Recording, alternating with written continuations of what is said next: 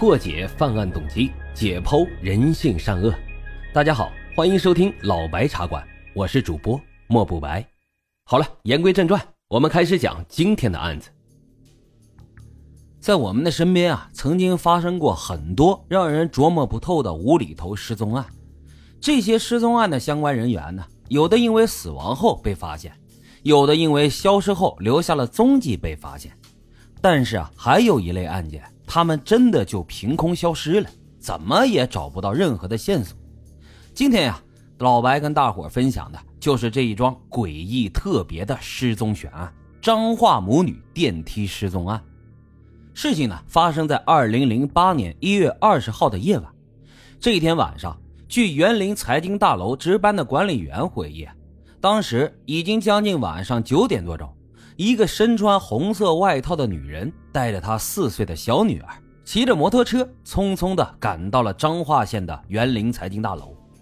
因为她穿着红色的外套比较显眼，同时啊又行色匆匆，神色紧张，所以管理员就拦住她问了一下。这女人回答呢，说是来找朋友的，之后就匆匆进了电梯。管理员虽然有所疑惑，但是也没有多问，收拾了一下也就下班了。等到第二天一大早，大楼的管理员上班后，发现大厅一楼的电梯间外面散落着一双雨鞋，管理员就觉得有些奇怪。接着他便走进电梯查看，还发现了两件衣服都落在了电梯的地板上。这两件衣服非常眼熟，是昨天晚上碰到的那个神秘的女人穿的红色外套。另外一件粉色的外衣是他的女儿当时穿的。这管理员马上就意识到此事非同寻常，急忙就查看了大楼的监控录像。可是监控录像却显示出一段极为诡异的影像。据监控显示，这女人进入电梯后，牵着女儿，显得非常着急，直接按了电梯的第十一层按钮，也就是这栋大楼的最顶层。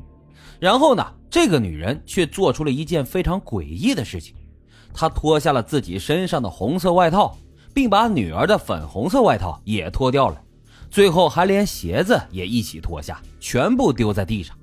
整个过程当中，他不时地盯着电梯上的数字，动作很仓促，表情也非常的焦虑。当电梯停在了顶层十一楼之后，这名女人很着急，拖着孩子直接就冲出了电梯。自此之后，他们就从监视屏幕上彻底的消失了。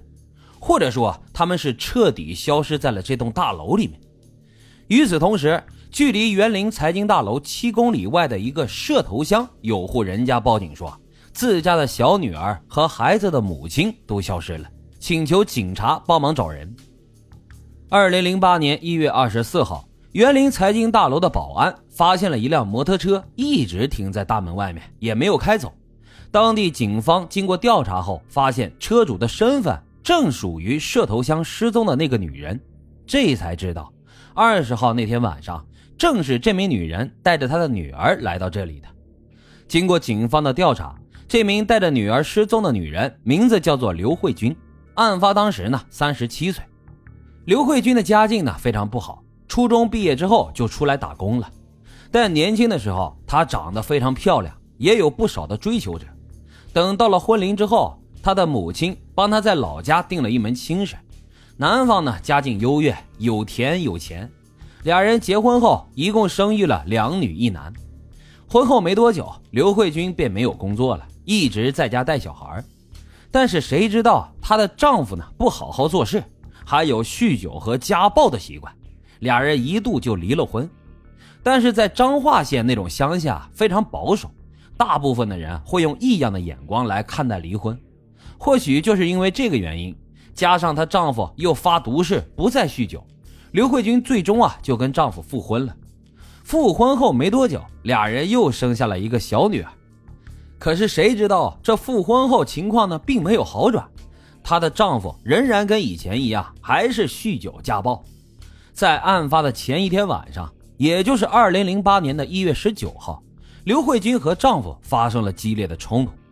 二十号下午两点钟左右的时候，刘慧君突然就带着四岁的小女儿骑着摩托车离开了家。她先是去了大约车程三分钟以外的娘家，但是坐了一会儿之后就离开了。晚上八点多钟，他带着小女儿突然出现在了园林市的财经大楼。之后啊，便发生了大楼管理员在监控里面看到诡异的一幕。那刘慧君和他的女儿进到电梯之后，又到底去哪儿了呢？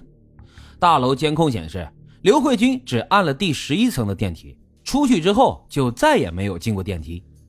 警方花了一周的时间，把大楼内总计十三个摄像头的画面全部都仔细了看了一遍，也没有发现他们离开的身影。那是不是就意味着他们还在这大楼里面？警方以当时的大楼为中心点，同心圆的方式扩大范围搜查。警方和母女的家属啊，也一起从母女最后现身的十一楼开始，挨家挨户的敲门查房。由于没有搜查证，所以啊，只能口头询问，但没有一户居民称见过或者是认识刘慧君。同时，警方也走访和查看了附近店家和住户的监控，但都没有线索。